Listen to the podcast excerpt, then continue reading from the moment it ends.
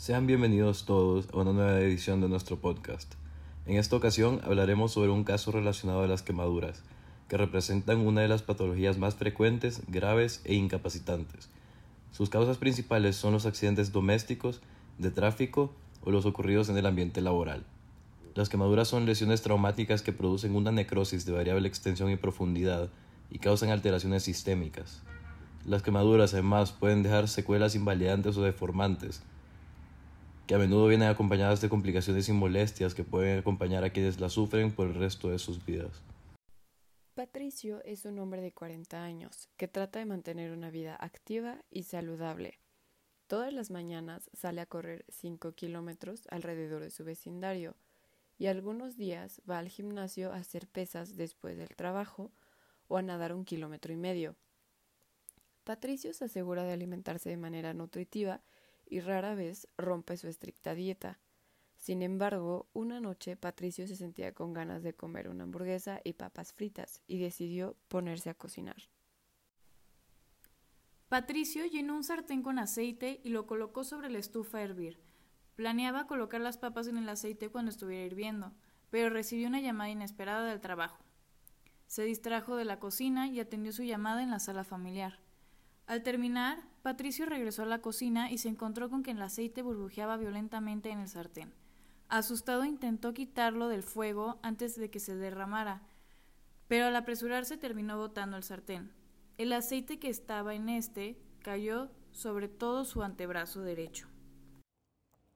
Sufriendo, Patricio se arrastró hacia el teléfono y logró pedir una ambulancia antes de perder la conciencia. Ingresa a urgencias, con quemaduras dérmicas superficiales y profundas de segundo grado en la cara interna de la extremidad superior derecha, con sospechas de zonas de quemaduras subdérmicas de tercer grado. La superficie corporal quemada de Patricio era del 3%. Durante la exploración se encontró epitelio necrótico fuertemente adherido en el 80% de la superficie quemada. No fue posible realizar una prueba de pelo para determinar la profundidad de la lesión porque el paciente se depila. Al ser ingresado, se inició con atención de urgencia, que consiste en la refrigeración de la quemadura con agua, aplicación de malla antiadherente con pomada de nitrofural al 2% y vendaje compresivo. Se le recetó amoxicilina con ácido clavulánico 875 miligramos sobre 125 miligramos cada 8 horas durante 7 días. Luego se derivó al centro de atención primaria, donde se inició la cura en ambiente húmedo. Se le aplicó pomada de sulfadiacina argéntica y se le cambió el vendaje por cinta adhesiva quirúrgica y malla tubular. Fue transferido a cirugía plástica y reparadora, donde se inició tratamiento con hidrofibra de hidrocoloide con plata, gasas y vendaje compresivo con vendas cohesivas.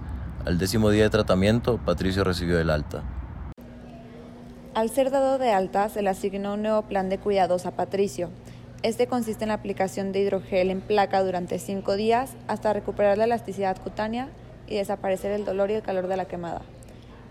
Inició hidratación con aceite de rosa mosqueta, pero al tercer día lo reemplazó por hidratación por emulsión de ácido hialurónico porque le causaba una sensación excesiva de prurito.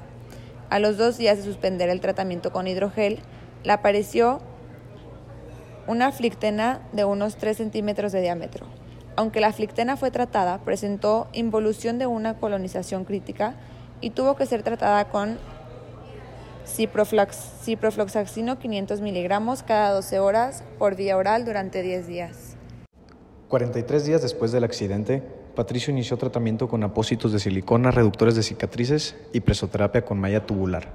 Aunque la quemadura de Patricio estaba sanando de manera correcta, se decidió realizar seguimiento durante ocho meses para facilitar apósitos y vigilar la aparición tardía de queloides, hipertrofias o retracciones articulares.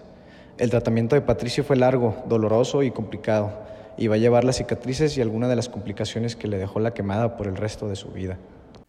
Muchas gracias por escucharnos en este episodio, donde pudimos apreciar un caso grave de quemadura, una afección que le puede ocurrir a cualquier persona como resultado de un simple accidente.